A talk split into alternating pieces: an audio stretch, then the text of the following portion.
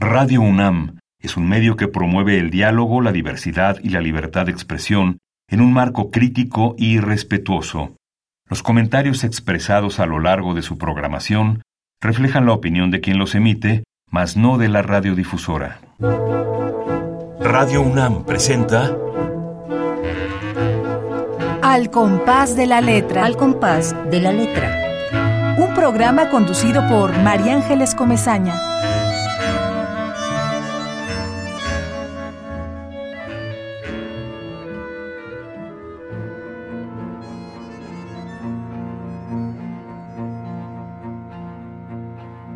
La poeta y el mundo.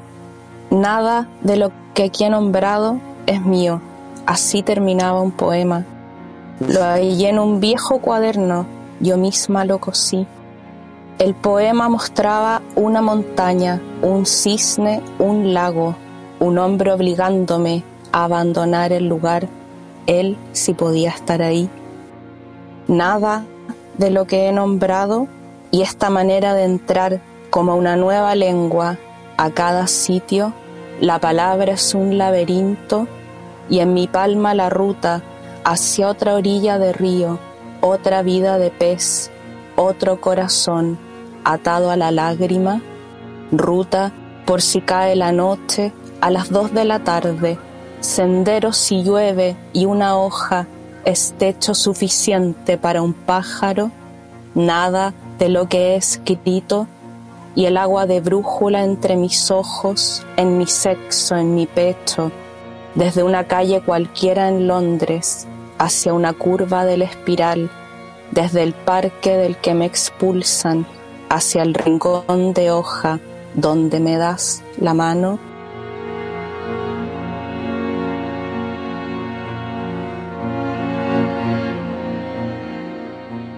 Muy buenas tardes, queridísimos amigos. Acabamos de escuchar este poema que ya nos abre eh, la puerta a un programa que seguramente será magnífico. Estoy muy emocionada de escuchar La poeta y el mundo en la voz de nuestra poeta invitada, Natalia Figueroa Gallardo. Natalia Linda, mil gracias por estar con nosotros, por leer este poema. Estamos muy, muy contentas de tenerte en el programa. Gracias, María Ángeles. Soy yo la contenta y aprovecho de saludar a todos los que me estén escuchando, donde sea que estén. Muy contenta de que mi voz esté sonando en, en México. Me encanta que tu voz esté sonando desde el sur, sureste de Chiapas, Tulum, por ahí tenemos quien nos escucha en Tulum, en Playa del Carmen, tú tienes un poema que se llama precisamente Tulum, y a todos aquellos que nos escuchan de toda la República, que son un montón, porque ya sabemos que hay mucha gente que sintoniza Radio UNAM a esta hora de, la tarde, de la tarde de México, que por allá es las dos de la mañana o la una de la mañana en, en donde tú estás, porque nuestra poeta Natalia Figueroa es, vive en Londres y estamos haciendo este programa grabado eh, desde México y en Londres con, con ella. Aunque estemos platicando solamente tú y yo, tenemos un montón de, de amigos, de poetas que ya saben que, que, que, es el punto de encuentro, que es nuestra reunión. Y allá está Ramiro Ruiz Durá, que andaba medio malito con el mugroso virus este que, que tenemos. Ramiro, queridísimo, que además acaba de escribir un, un nuevo poemario que tenemos que presentar en algún momento aquí en el programa, que se llama Por Respeto. Y bueno, Ramiro, un abrazo, que te mejores pronto, que deseches ese, ese mugroso virus. Ya sabes que te queremos muchísimo y también queremos muchísimo a Esther Valdés que está allá en Monterrey y le mandamos besos y abrazos y a Pablo López que está en, en Tlalpan y a Azucena con toda su familia, en fin, y a todos los que sintonizan en este momento Radio UNAM. Y bueno, regresamos con nuestra poeta chilena, nuestra poeta Natalia Figueroa Gallardo, que está con nosotros. Encontré una pequeñísima, digamos, nota biográfica, curricular, pero después de que la lea, que Natalia nos contarás cómo inicia este amor por la poesía, cuál es este primer impulso, siempre lo preguntamos y parece, pareciera un lugar común, pero, pero es tan interesante el camino, ¿no? El, el, el impulso, este, esta especie de chispa que de pronto uno a muy temprana edad siente y se pone frente a la hoja en blanco y escribe poesía. La poesía nos encuentra, decía Titos Patricios, no, no la encontramos nosotros, la poesía nos encuentra. Y bueno, ahí les va la pequeña semblanza de Natalia Figueroa Gallardo. Nace en La Serena, Chile, en 1983 poeta, doctora en literatura por la Universidad de Chile. Su libro, Una mujer sola, siempre llama la atención en un pueblo, obtuvo el premio a la mejor obra literaria publicada durante 2015 en Chile, en el género de poesía. Tradujo desde el griego moderno, Canción de mi hermana, de Yanis Ristos, y Frente al muro, de Miltos Sachturis, en 2018 se publicó su libro de investigación Ideologías excluyentes en la literatura chilena. Coorganizadora del encuentro de escritoras Islas Nuevas, Poemas para náufragos y viajeros y del encuentro internacional de mujeres Monte Safo. Su segundo libro de poemas, Experimentos acerca de la repetición de los días, fue publicado en 2021. Y ahora sí te dejamos la palabra, Natalia, querida. Cuéntanos un poco de esta trayectoria tuya. Nos, me encanta verte en las imágenes, me, te imagino, te imagino sentada escribiendo, te imagino leyendo tu poesía. Cuéntanos cómo empieza, cómo empieza este camino eh, virtuoso de tu poesía. Gracias, María Ángeles, por tu presentación. Y puede que sea un lugar común hacer ese tipo de preguntas, pero siempre las respuestas son distintas. Es una pregunta que me gusta mucho y que yo misma le hago a escritores de todas las edades. ¿Cómo fue su encuentro con, con la literatura? Eh, yo no sé, yo desde que aprendí a escribir en el colegio, que tengo recuerdos de, de haber escrito. Igual tuve una infancia complicada, con mucha violencia, como muchas personas lo habrán sufrido en, en América Latina. Y entonces la, la, literatura siempre fue un refugio para mí. No, no, sé si una vía de escape, pero más un refugio. Años después conocí a una poeta que se murió hace, hace unos años, una poeta griega llamada Caterina Angelaki Ruk, y ella decía que, que una tenía una herida y que el poema es un cirujano. Y a mí me gusta mucho esa frase que, que ella dijo, yo escribo cuando estoy alegre, pero a veces cuando he tenido momentos de tristeza he buscado cierto consuelo en, en la palabra. Eh, bueno, después yo estudié literatura cuando tuve que elegir una, una carrera, estudié la licenciatura, me bloqueé, eso sí, yo era de escribir todos los días. Y me di cuenta que cuando los jóvenes entran a estudiar literatura o le pasan dos cosas, o, o se potencian y siguen escribiendo mucho, o se bloquean frente a, a, los dogmas de la educación académica. A mí me pasó lo segundo, estuve muchos años sin escribir, estuve perdida, mm. estuve a punto de cambiarme de oficio. Afortunadamente no lo hice, pero, pero estuve como cinco años sin, sin escribir y, y ahí ya, después de haber, haberme reencontrado con la poesía, no, no nos soltamos, como se, se diría. Qué bueno. Qué suerte, qué suerte para tus lectores, qué bueno, qué bueno, porque además tu poesía de verdad es, es una poesía muy tuya, muy, muy singular, muy distinta a las propuestas poéticas que hemos tenido en este programa. Y qué bueno que existen, qué bueno, cada, cada poeta tiene su singularidad, pero este es verdaderamente es como asomarte a, a un paisaje tuyo, tuyo, muy tuyo que nos enseñas para que para que veamos que existe un paisaje distinto. Y bueno, tienes toda la razón, esto de Catherine Angelaki, ¿no? Que el poema es un cirujano, me parece lindísimo. Siempre hablamos de, la poesía como curandera, como sanadora.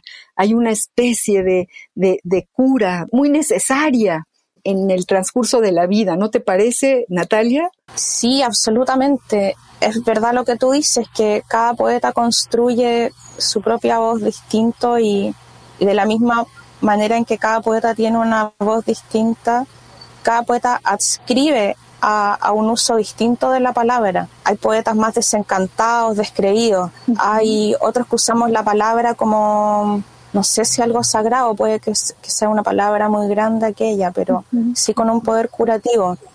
Así Que por lo demás se remonta a tiempos inmemoriales de la curación por la palabra. Qué bonito. Que, yo no sé si realmente la palabra logre curar eh, una enfermedad, probablemente no, pero sí que va a ayudar a encontrar probablemente caminos bloqueados de, de la psiquis, como que ayuda a abrir caminos, como que la energía fluye de otras maneras. Así es, estoy muy, muy contenta de escucharte y de, y de retomar un poco el hilo este de, de nuestra burbuja de, del compás de la letra. Te imagino, pues, te imagino en tu adolescencia sentada frente a una hoja en blanco o leyendo. Supongo que también la lectura. Y esto que dices que es, es muy interesante y, muy real, el hecho de que cuando uno se mete en el aspecto académico y empieza uno a leer la poesía desde un análisis literario, uy, hay como una especie de parálisis, ¿no? para la creación misma. Había un maestro que, quisimos muchísimo, Batis, que era maestro de la Facultad de Filosofía y Letras de la UNAM, a quien realmente adoramos y, fue, fue maestro de muchas generaciones, que lo primero que hacía cuando llegaba a, su clase, él daba métodos de investigación o algo así, preguntaba, ¿quién quiere ser poeta?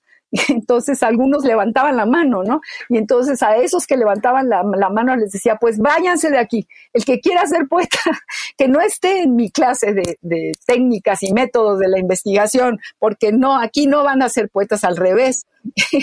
y era una especie así como de antiestímulo, pero estímulo, ¿no? Era, era genial. O sea que sí me, me recordaste a Huberto Batis, que tenía un humor tremendo, un humor negro, ¿no?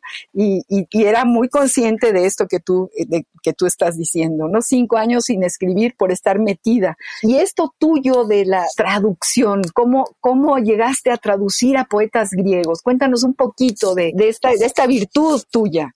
No, eso fue una casualidad de la vida. Yo nunca pensé que es, aquello iba a ocurrir. Una vez un compañero de la universidad me prestó un libro de, de un escritor griego y a mí me gustó mucho y busqué otro libro y luego me di cuenta que la persona que había traducido ese libro era un profesor de mi universidad, de la Universidad de Chile y estaba eh, y él dirigía el Centro de Estudios Griegos Neolénicos Fotios Mayeras, que así se llama. Y bueno, yo fui, fui con mucha admiración.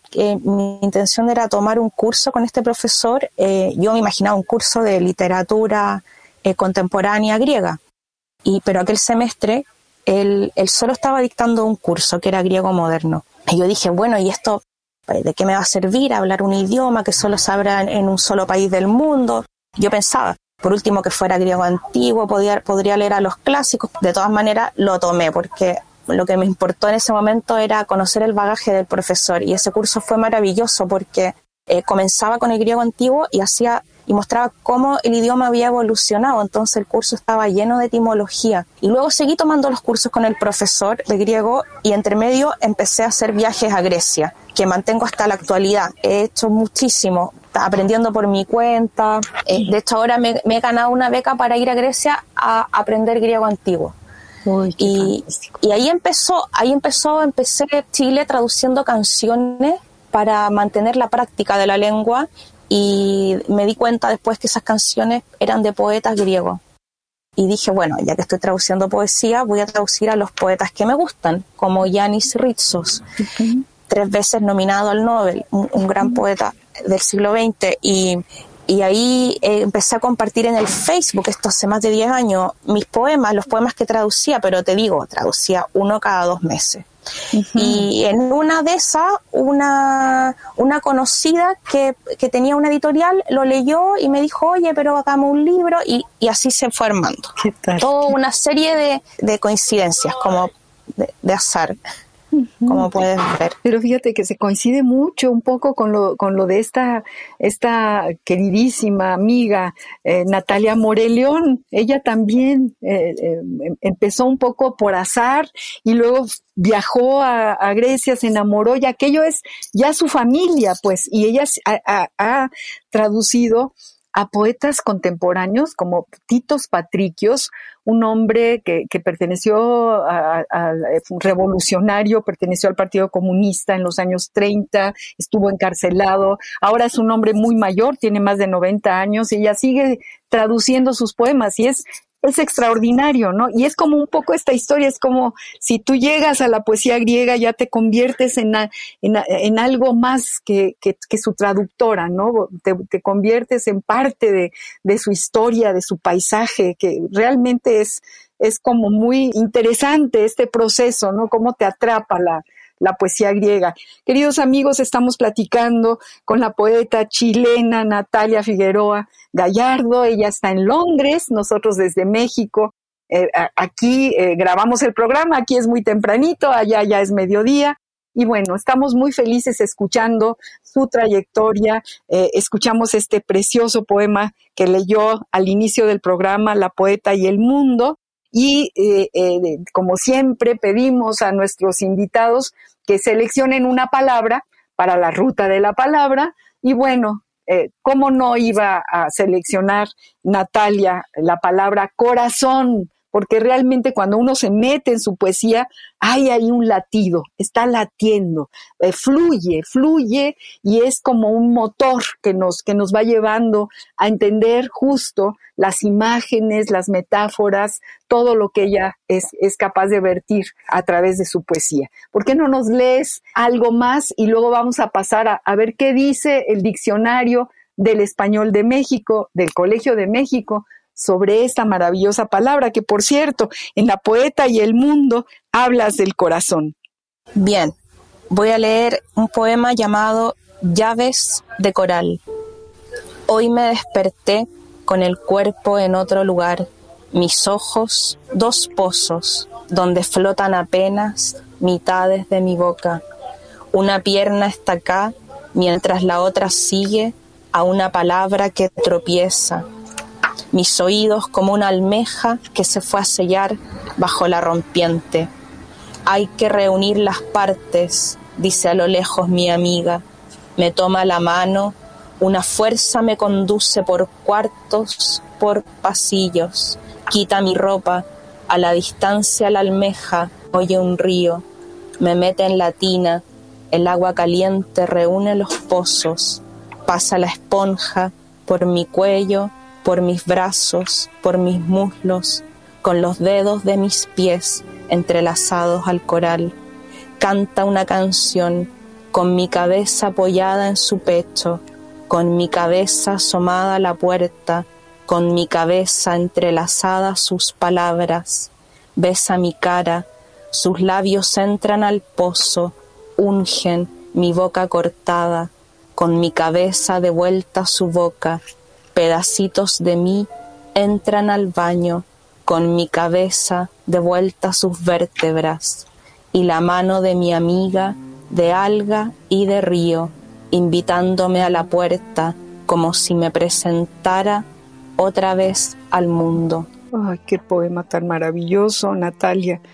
Qué poema tan maravilloso. Hoy me desperté con el cuerpo en otro lugar, mis ojos dos pozos donde flotan apenas mitades de mi boca, una pierna está acá, mientras la otra sigue a una palabra que tropieza, mis ojos como una almeja que se fue a sellar bajo la rompiente.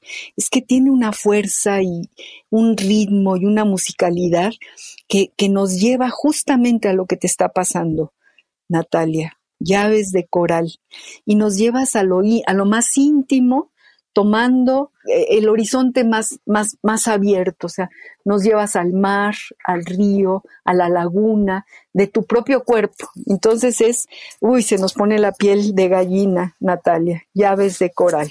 Y aquí está el corazón, aquí late, late tu corazón. Híjole, muchas gracias por leerlo, Natalia, Natalia querida. Y bueno, Natalia, eh, eh, elegiste justo una, una palabra que además yo te decía antes de que empezara el programa, que es muy raro que ningún poeta haya seleccionado desde hace tantísimos años esta palabra, la palabra corazón. es algo increíble, de verdad. Y me da mucho gusto porque eso también es un poco de magia, esto de las palabras. Todas son nuestras y, no siempre se, se, repiten. ¿eh? Hay, hay muchas, muchas, muchas poetas que han, que han seleccionado su propia palabra. Y mira, vamos a, vamos a, a, pedir, eh, a, abrir el diccionario del español de México, del Colegio de México, a ver qué dice sobre esta palabra. La ruta de la palabra.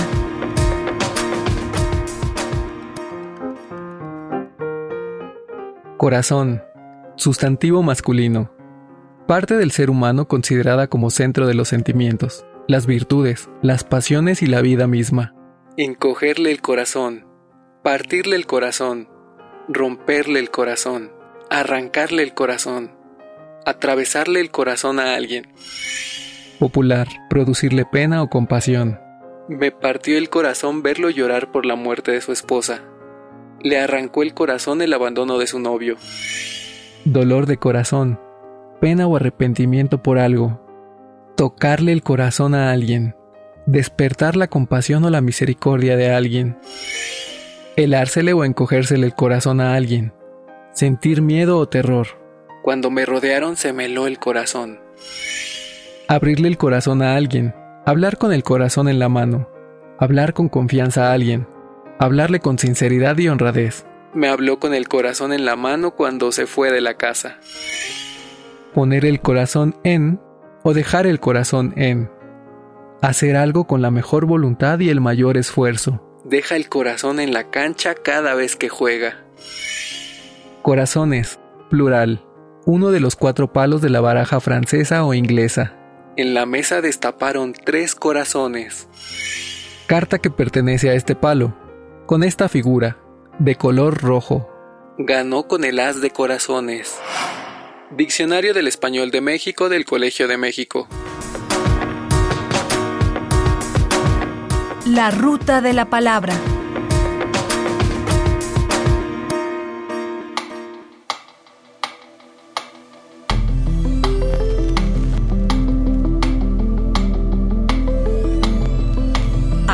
De la letra.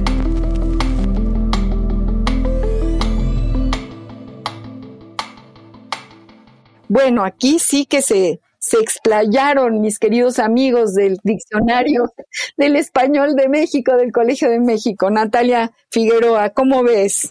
Eh, no, que parece un poema esa entrada del diccionario. ¿Verdad que sí? Ah, sí. No siempre, no eh, siempre sucede, no siempre sucede. Bueno, yo elegí la palabra corazón porque me encanta eh, tiene tres sílabas, es una palabra aguda, como que tiene una caída, es como fuerte. Y, luego es una palabra eh, llena de símbolos, llena. De hecho, tan llena de símbolos y cargada de símbolos que yo, yo me he dado cuenta que hay muchos poetas que la rehuyen. y, y, yo siempre digo, pero ¿por qué rehuir esta palabra si uno, uno las puede usar y refrescarla? Usarlas de una forma que no suene como, como el típico símbolo. Eh, de hecho, esta entrada del, diccionario muestra una, una, enorme variedad, o sea, abrirle el corazón a alguien. Eh, me encantó la que dice la de la baraja de los naipes y dice, en la mesa destaparon tres corazones, partir el corazón. Me gusta mucho del símbolo del corazón, que al final termina siendo como una conjunción entre cuerpo y psique, como algo bien aristotélico, como ni alma ni cuerpo, sino que los dos a la vez. Y, tiene mucho que ver contigo, esto que estás diciendo, ¿no? Ni alma ni cuerpo, o, los dos, o cuerpo, o cuerpo y alma, que, que, un poco en este último poema, Llaves de Coral, justo es eso lo que, lo que estás proponiendo, o, o por lo menos a mí me llega de esta manera, ¿no? Sí, y yo tengo un montón de poemas con la palabra corazón, tanto que en el que voy a publicar este año eh, le he tenido que sacar la palabra para que no quede un poco repetido. qué, cosa. No, bueno, y, tienes razón que es una, es una palabra eh, que, que, que, tiene una caída fuerte. Me encanta esta, esta definición tuya, ¿no? Corazón, ¿no? Es así como, como definitiva, ¿no? Como si se sembrara eh, eh, en, el espacio de, la voz cuando la pronuncias. Es verdaderamente una, una palabra eh, y llena de símbolos. Bueno, no hay más que ver esta definición del Colegio de México, que fíjate que hay muchos compas, compañeros, queridísimos, poetas espléndidos, que trabajan en el diccionario. entonces seguramente le tocó a, Pancho Segovia la definición del corazón y ahí se explayó, ahí se, se fue con toda su poesía ¿no? Porque realmente, y bueno, todas las acepciones populares, efectivamente, eh, quienes intelectualizan mucho y necesitan ahí meterse en el ámbito del que hablábamos, el académico, el un poco riguroso, digamos, no, no acartonado, riguroso, bueno, resulta que, que, el corazón le suena algo así como corazón de melón, de melón, melón, melón, o sea, como si fuera algo popular que no tuviera, que, que, que está demasiado sobado y, y no, no, de ahí puede sacar, es una madeja llena de hilos, ¿no? De hecho, de hecho, nada más fresco y sabroso que un corazón de melón. Tienes razón, totalmente, estoy totalmente de acuerdo. Eh, Natalia Figueroa, queridísima, eh, nos, nos encanta escucharte. Vamos a una, a una pausa musical. Vamos a, a, escuchar a un hombre que canta desde el corazón y que se llama Eduardo Aute y vamos a escuchar esta canción que tiene que ver con el corazón, que se llama Sin tu latido. Hay algunos que dicen que todos los caminos conducen a Roma. Y es verdad porque el mío me lleva cada noche al hueco que te nombra. Y le hablo y le suelto una sonrisa, una blasfemia y dos derrotas. Luego apago tus ojos y duermo con tu nombre besando mi boca. Ay, amor mío, qué terriblemente absurdo es estar vivo sin el alma de tu cuerpo, sin tu latido, sin tu latido.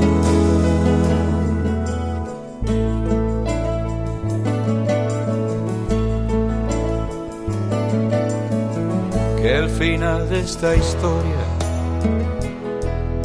enésima autobiografía de fracaso, no te sirva de ejemplo hay quien afirma que el amor es un milagro, que no hay mal que no cure, pero tampoco bien que le dure cien años, eso casi lo salva. Lo malo son las noches que mojan mi mano. Ay, amor mío Qué terriblemente absurdo es estar vivo. Sin el alma de tu cuerpo, sin tu latido, sin tu latido.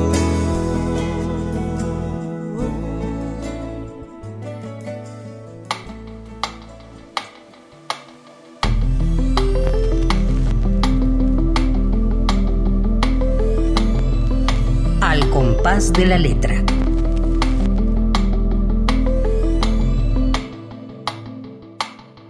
Bueno, queridos amigos, acabamos de escuchar a Eduardo Aute, que híjole, qué voz tiene. Estamos platicando sabrosamente con nuestra poeta invitada eh, la tarde de hoy, eh, que es eh, Natalia Figueroa Gallardo, que está en Londres, que estamos conociéndola, estamos escuchando este imaginario con el que ella construye sus poemas. Y bueno, la palabra elegida por ella es el corazón y cintulatido de Aute, pues nos lleva directamente a este motor que es nuestro, nuestro corazón y el corazón del mundo. ¿Cómo ves, Natalia Linda? Eh, la canción de Aute sí tiene una gran voz. No estoy segura de haber captado el sentido de, de su canción, porque por ahí hablaba de, de, que ella lo odia, tan terrible es el odio que ni te atreves a mostrarme tu desprecio. Entonces parece que ahí hay bastante agua corriendo bajo el puente que no está mencionada. Pero bueno, él no puede hacer nada sin, sin su latido también es sin tu latido, no, no puedo hacer nada sin tu latido. Y, sí, qué catarsis tan grande la de Eduardo Aute en torno justo a, este motor, al corazón que nos, que nos da vida, ¿no? La era está pariendo un corazón, de, diría Silvio, Silvio Rodríguez, que por ahí también tenemos esta canción maravillosa de Silvio. Y, y bueno, Natalia querida, bueno, hablamos hace un ratito de la poesía como curandera, como, como asidero en momentos difíciles, como respuesta, porque es una manera de, de, de, de, encontrar respuestas que nos llevan a más preguntas, porque nunca se acaba. Y como una dialéctica donde la poesía da seguimiento a estas preguntas y a estas respuestas, pero también es una denuncia cuéntanos sobre esta parte que también es muy, muy importante. La poesía también es una denuncia, una denuncia de los momentos que vivimos, una denuncia de las injusticias sociales. ¿Tienes algo de tu poesía que, que, te haya inspirado este, este, esta problemática o, este, digamos, estos momentos en, en Chile, en América Latina, en México mismo? Cuéntanos, Natalia.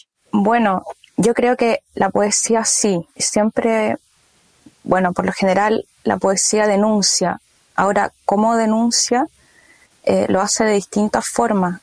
Eh, hay poesía que es directamente política, pero hay poesía que escoge otras maneras para denunciar la realidad. Eh, mi poesía no, yo no la llamaría directamente política, aunque sí que tengo poemas, pero por lo general yo lo que intento es mostrar situaciones por contraste como momentos de mucha ternura o momentos de solidaridad entre las personas. Entonces, eh, que por contraste denuncian la, las injusticias que vivimos ahora. Por supuesto que, que justo la poesía eh, se va al patio de atrás de las situaciones, es decir, no, no, no es una crónica, ¿no? Es esto que tú estás diciendo. ¿Por qué no nos lees algún poema? Eh, que tenga que ver con esto que, planteaste, que creo que claro que es importantísimo. El solo hecho de, asumir la soledad frente a, las metáforas, frente a la poesía, es un acto también eh, revolucionario, es, una manera de mirar el mundo y, no, y, no nos podemos sustraer a esta mirada. Y efectivamente no es una crónica, pero sí eh, hay justo en, en, este patio de atrás formas que nos, que nos dan la que nos dan respuestas, que nos dan la posibilidad de entender el mundo. Y eso ya es un acto revolucionario.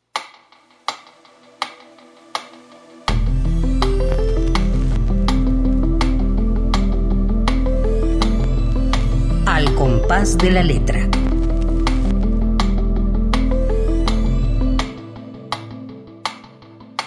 Este es de, de mi último libro que se llama El gran cuaderno del búho blanco, que el público ideal son adolescentes, pero claro que son poemas que los puede disfrutar cualquier persona.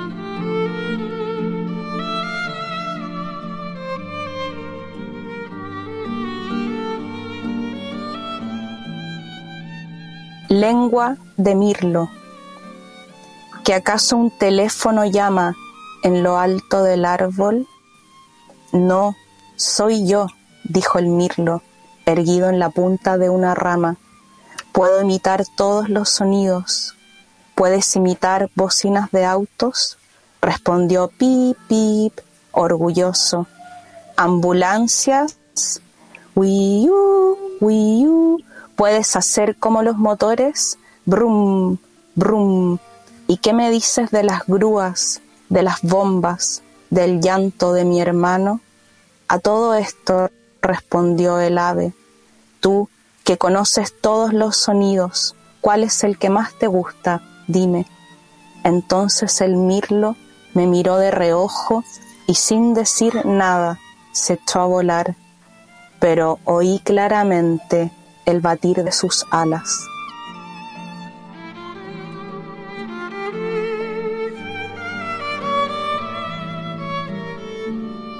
Qué bonito poema, qué belleza de poema. Leo en tus poemas muchos pájaros, llegan a la orilla de tu poesía eh, el, vuelo de los pájaros. Y justo esto que estamos diciendo, fíjate, tú hablas de la libertad sin mencionar la palabra libertad. Claramente escuchaste el batir de sus alas, es decir, cuando salió volando, eh, eh, en el momento en el que el mirlo me miró de reojo y sin decir nada se echó a volar me parece además tan sintético, tan, tan redondo como dirían en los talleres de poesía que hemos, a los que hemos acudido, ¿no? Es qué belleza de poema. Y nos llevas justo a un paisaje. Hay otra pregunta que siempre me gusta hacer a mis, a mis invitados que tiene que ver con la historia. O sea, detrás de un poema siempre hay una historia. Hay una historia que te impulsa. Siempre, por supuesto, hay, tu propia historia, la, vida cotidiana, los, incluso los objetos que te rodean. Eh, ¿qué, historias nos puedes contar que existen detrás de tus poemas, Natalia? Eh, bueno, yo soy muy viajera y mis libros están atravesados por los viajes. Eh, qué bueno que me preguntaste esto porque no sabía cómo decir en algún momento, quería tomar la palabra para decir que el primer viaje que hice sola en mi vida, que yo viajaba mucho sola, fue a México. Mm. Y, nunca más, cuando yo tenía 18, hace como 20 años, y nunca más he vuelto. Y, siempre me, me, quedó esa sensación muy conmovedora cada vez que pienso en, en la tierra mexicana. Mm. Eh, y recuerdo como si fuera ayer muy, muy vívidamente todos esos paisajes por los que estuve, eh, los hombres jugando ajedrez en Oaxaca, los cenotes donde me bañé en, la costa caribe, en fin. De hecho, hablas de la costa caribe en algunos de tus poemas. Hablas de tu hermano en Tulum, ¿no? Tienes ahí este poema de Tulum. Sí, sí, sí. También tengo otro eh, que se llama Reserva Ecológica de Xiancan, en, en otro libro. Y no, todos los, todos los poemas están atravesados por, por historias que yo viví o que alguien me contó o a veces es un libro que me inspiró o una canción. Eh, yo ayer conversaba con una alumna que tengo, que es una joven poeta, y, ella me decía, pero es que, porque yo le dije que hiciera una lista con, cosas que a ella le gustaría convertir en poema, imágenes, lo que sea, ideas. Y ella me decía, pero es que nunca hago nada, no salgo de mi casa. Y yo le dije, pero ¿cómo si vas todos los días al colegio? Y ella me dijo, pero no voy a escribir de la sala de clase. Y yo le dije, bueno, el primer poema que yo escribí era sobre un estante que estaba en mi sala de clases todo roto y con ese gané un concurso. Y, yo le y yo le decía que en realidad una no tiene que experimentar cosas extraordinarias para poder vivir un, eh, para poder escribir un gran poema, sino yo diría más bien como han dicho tantas personas, entre ellos Simone Weil, la filósofa poeta, que se trata de poner atención, eh, no de salir y viajar por todo el mundo, eh, sino que de, poner atención a, todo lo que uno hace, a, las caminatas, a lo que siente. Eh, en este poema del Mirlo, por ejemplo, bueno, yo vivo en Londres en un barco es un tipo de vida común acá en Londres, está lleno de canales y ríos y, hay toda una comunidad de personas que vivimos en, barco. No me digas eso. durante la pandemia y durante, durante la pandemia estuve viajando por, por Inglaterra, por, por, los ríos y canales. Y, y, en un momento nos estacionamos y, y, no había nadie, era, era el campo. Estábamos eh, en medio de la nada y, escuché un teléfono, un teléfono y venía del árbol, de la cima del árbol. Y, yo miré y dije, pero esto es, ridículo, es imposible, no tiene sentido. Y, y solo había un mirlo, un mirlo enorme en, la cima, en la punta del árbol. Y, yo y, ha vuelto a hacer el sonido, pero idéntico al teléfono. Entonces después yo me puse a investigar y, me di cuenta que los mirlos son unos grandes imitadores de sonidos que imitan el teléfono tal cual, las ambulancias. Y, ahí surgió este poema. Que, es genial. empieza diciendo, empieza diciendo que acaso, que acaso un teléfono llama eh, en la punta del árbol. Digo, esto es genial, es genial esta historia.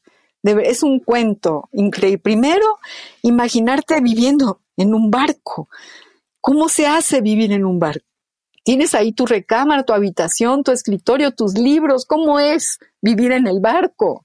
Sí, tengo todo eso. Tengo un escritorio hermoso eh, que, se abre entero. Eh, tengo un dormitorio separado. Eh, también tengo la repisa con los libros. Natalia Linda. Está siempre navegando. ¿Pero está navegando o está estacionado? ¿Cómo es?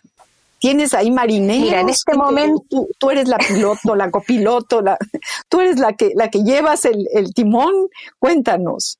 Yo vivo acá con mi pareja y, las dos navegamos. Mira, te voy a responder estas palabras con un pequeño poema. Va. Si es que te parece bien. Muy bien. Se llama Navegación Nocturna. Natalia en la proa apaga la luz que encandila. Sofía lleva el timón y solo se descubre el curso del río mirando demasiado cerca los árboles abren agujeros negros en el agua. La sombra de un sauce inaugura dos caminos. Uno sigue el curso del río, el otro lleva a este cuaderno. Qué cosa, qué fantástico qué vida tienes, este, Natalia, qué maravilla, eso nunca, qué bueno que te lo pregunté, que nos cuentas eso, justo cuando, cuando hacemos programas eh, que nuestro poeta está en Chiapas o, o en Estados Unidos, eh, eh, yo pregunto, bueno, ¿qué ves desde tu ventana? Cuéntanos cómo es ese paisaje. Y, y, a ti no te lo pregunté y qué bueno que ahorita tú nos dices esta maravilla. No, yo no sabía, absolutamente ignorante, no he estado en Londres, pero nunca me imaginé que pudiera uno alquilar, quizá arrendar un, un barco para vivir como si fuera un piso, un departamento, qué, qué cosa fantástica. Eh, y dormir y, y, bueno, vas a, alguna tienda, bajas de tu barco a comprar víveres, me imagino. Cuéntanos, cuéntanos, cuéntanos. Eh, sí, eh, atraviesas todo Londres, los canales atraviesan todo Londres. Puede, de hecho, puedes estar en, en las zonas más caras de Londres y, y en, tu barco y se calefaccionan, tienen una, tiene una chimenea, entonces hay que cortar la hay que aprender a cortar la madera, hay, hay que aprender a hacer una serie de trabajos que en una casa una no hace. La electricidad es por paneles solares. Qué eh, maravilla, qué, qué, qué, qué, Qué maravilla, querido. Tiene cocina, tiene baño, tiene ducha, tiene muchas comodidades. Fantástico. Yo, si voy a Londres, me dejas que te vaya a visitar a ese barco porque me parece un cuento. Me parece que esto ya, un cuento. Me encanta este poema que acabas de leer, Lengua de Mirlo.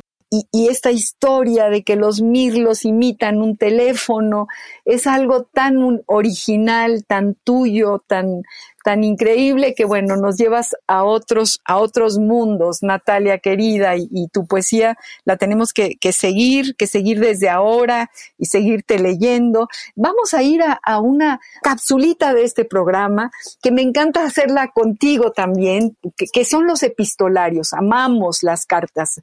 Tenemos una colección enorme de, de, cartas de grandes escritores eh, que, nos, que nos llevan a lo mejor a, abrir una intimidad muy particular, porque lo que uno escribe en una carta va dirigido a alguien, nada más que a alguien. Y entonces, pues es esa, es como, como meternos en una mirilla eh, y, tratar de, de, sentir que es a nosotros a quien se nos escribe. Y bueno, seleccionamos esta carta, a ver qué te parece, Natalia Linda, para que hablemos de tus epistolarios que escribes seguramente desde tu barco. no doy crédito y me parece maravilloso que, vivas, que vivas en el río y que tu pareja esté ahorita en el timón seguramente escuchándote y que nuestro programa y esta plataforma pueda llegar allá, a ese río, a esa agua, a esa grúa que dices que por ahí anda eh, etcétera, etcétera. Vamos a, escuchar una carta, Natalia, queridos amigos, que le escribe el gran, gran, gran escritor Julio Cortázar a otro gran escritor, Mario Vargas Llosa. Grandes amigos, los dos. Escuchen esta carta. Epistolario. Domicilio conocido. Domicilio conocido.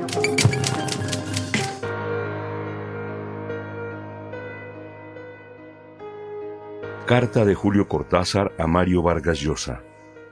Tomada de la revista Letras Libres. Fragmentos. Ginebra, 18 de agosto de 1965. Querido Mario, a esta máquina le faltan todos los acentos. Los iré poniendo a mano cuando relea esta carta, pero perdonarás que se me salten algunos. Por paquete certificado te devuelvo la novela y espero que recibas las dos cosas sin demora. He dejado pasar una semana después de la lectura de tu libro, porque no quería escribirte bajo el arrebato de entusiasmo que me provocó La Casa Verde. Y sin embargo, ahora que voy a decirte algunas cosas sin pensarlas demasiado, dejando que la máquina vuele casi a su gusto, siento que el entusiasmo no solamente no ha disminuido, sino que se ha afirmado se ha vuelto ya eso que todo novelista quiere para su obra. Recuerdo, memoria segura y firme.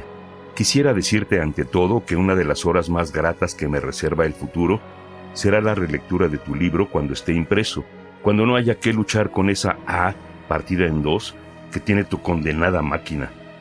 Tírala a la calle desde el piso 14, hará un ruido extraordinario y a la mañana siguiente encontrarás todos los pedacitos en la calle y será estupendo, sin contar la estupefacción de los vecinos, puesto que en Francia las máquinas de escribir no se tiran por la ventana. Sí, leer tu libro impreso va a ser una gran maravilla porque volveré a vivir el largo viaje de Fushia y Aquilino, que me parece la viga maestra del edificio, o mejor, el hilo conductor de todo el tapiz. Como en los diagramas geográficos, la línea del nivel del mar parece regir todas las curvas ascendentes y descendentes, las montañas y las fosas submarinas. Empecé a leer tu novela muerto de miedo porque tanto había admirado la ciudad y los perros que tenía un casi inconfesado temor de que tu segunda novela me pareciera inferior y que llegara la hora de tener que decírtelo. A las diez páginas encendí un cigarrillo, me recosté a gusto en el sillón y todo el miedo se me fue de golpe y lo reemplazó de nuevo esa misma sensación de maravilla que me había causado mi primer encuentro con Alberto, con el jaguar, con Gamboa. A la altura de los dos primeros diálogos de Bonifacia con las monjitas, ya estaba yo totalmente dominado por tu enorme capacidad narrativa, por eso que tenés y que te hace diferente y mejor que todos los otros novelistas latinoamericanos vivientes. Has escrito una gran novela, un libro extraordinariamente difícil y arriesgado, y ha salido adelante por todo lo alto. Es curioso, pero cuando iba llegando al final del libro, antes del epílogo, tuve una sensación que pocas veces he tenido al leer novelas, la de que había como una complejísima estructura musical. Precisamente lo estupendo del libro es que la descripción de la naturaleza, que es fundamental en la novela, está de tal manera fusionada con la acción que jamás se da uno cuenta de que tú le estás mostrando al lector cómo es un claro del bosque, una curva del río, una calle de la ciudad. Hay una sola atmósfera en que todo ocurre simultáneamente, escenarios y acciones, y eso es de lo más difícil, y te lo digo por amarga experiencia personal. Bueno, yo creo que por esta vez ya está bien. Espero no haberte aburrido demasiado, pero cuando nos encontremos volveremos a hablar mucho de tu libro. Te agradezco que me lo hayas confiado así en manuscrito. Perdóname la improvisación de esta carta. Dale un beso a Patricia de parte de Aurora y de mí y un gran abrazo de este hermano tuyo que se siente tan feliz de haberte escrito esta carta.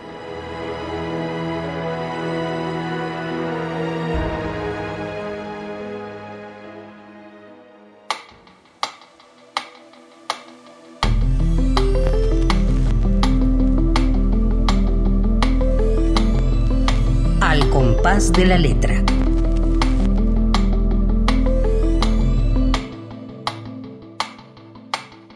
Esta es una carta entrañable, yo creo. ¿Cómo ves, Natalia? Esta, esta carta llena de amor de un escritor, gran escritor, a otro gran escritor. Sí, em, la parte de, la, de las máquinas de escribir me, gustó muchísimo, que, que, le dice que tire la máquina por la ventana. y, y, luego son dos máquinas escribir la que están malas, la de Cortázar, que le faltan los acentos, y la de Vargas Llosa, que que tiene una, la A, tiene la A mala. Yo creo que se refiere un poco a esta, como están en Francia, los acentos en las máquinas francesas no coinciden con los acentos en las máquinas de aquí, de, este lado de, del, español, ¿no? Me imagino. las máquinas eh, responden a los idiomas, ni hablar. Imagínate una máquina de escribir en japonés o en chino. ¿Cómo serán? o en griego. o en griego, exactamente. Pero bueno, aquí yo creo que se refiere a los acentos de la máquina francesa. ¿Cómo, cómo tú que eres doctora en literatura y que, que eres una mujer sabia, eh, sientes sí que, los epistolarios son esta especie de, de fuentes literarias importantes para conocer a los autores? Sí, no he leído tantos epistolarios, pero me gusta mucho esto de asomarse a la intimidad de los otros. Eh, siempre que veo a alguien, escritor o no, con un diario de vida, le pido si me lo deja ojear. A veces me dejan, a veces no. La última vez que le pedí a alguien, le dije que yo se lo cambiaba por el mío, por una hora, pero no quiso, no quiso cambiármelo. ¿Guardas tú cartas tuyas? Escribo, tú eres muy joven, pero ya, yo creo que ya no, la generación de, de quienes escribíamos cartas es la mía, la tuya me parece que ya no, pero tú tienes cartas ahí, si vives en Londres, supongo que tu familia te escribirá. No, no me, me escriben por WhatsApp, pero, pero no te equivoques, yo también soy de la generación de cartas. Yo ah, cuando tenía 13 años, una abuela mía me regaló unas revistas de España y mandé un aviso si alguien quería tener amistad por correspondencia y me acuerdo haber recibido un montón y también eh, tenía correspondencia con una con una mujer también de México eh, otra chica de Cuba otra de España con me llegaban un montón de cartas postales eh, pero cuando tenía como 12 13 años mm. después ya eso se cambió por el mail y las guardas guardas tus cartas Guardo algunas, guardo las que más me conmovieron, que era de, una niña cubana. Mira, mira, qué e, e, maravilla. Esas las guardo. Qué maravilla. Natalia Figueroa, el tiempo es tremendo y estamos a, tres minutos de que se acabe nuestro, nuestro compás de hoy. Eh, yo estoy feliz oyéndote, imaginándote en ese barco, eh, escuchando tu poesía y antes de que, de que nos dé el minuto final, léenos, léenos lo que tú quieras, léenos más poesía tuya. Vale, voy a, ya que estábamos hablando de las relaciones entre escritores, voy a leer otra de relaciones entre poetas. Se llama Poetas en Arte Mayor.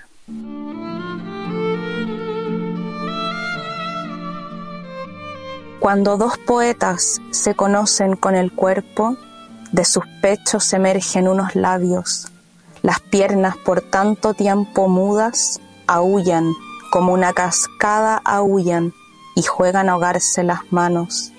En voz alta se entregaron ya los ojos, en voz alta responden ya los sexos. Truena el pulso, truena, truenan las caderas, las rimas salen de los cuerpos, se tapan y se dan vuelta, se interrumpen, se completan, en su lengua responden los dedos y las narices resuenan y cantan.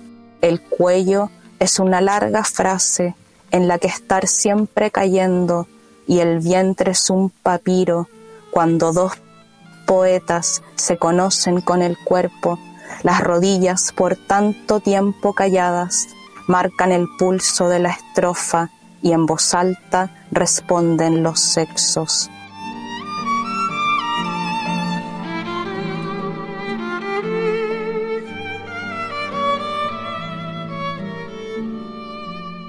Qué poema, qué fantástico poema, Natalia. Cuando dos poetas se conocen con el cuerpo, las rodillas por tanto tiempo calladas marcan el pulso de la estrofa y en voz alta responden los sexos. Es bellísimo y además es original. Nunca, nunca he leído un, poema que me lleve de esta manera a, esta, a esta, digamos, realidad, ¿no? De, cuando dos dos creadores se unen. Es bellísimo este poema, Natalia querida.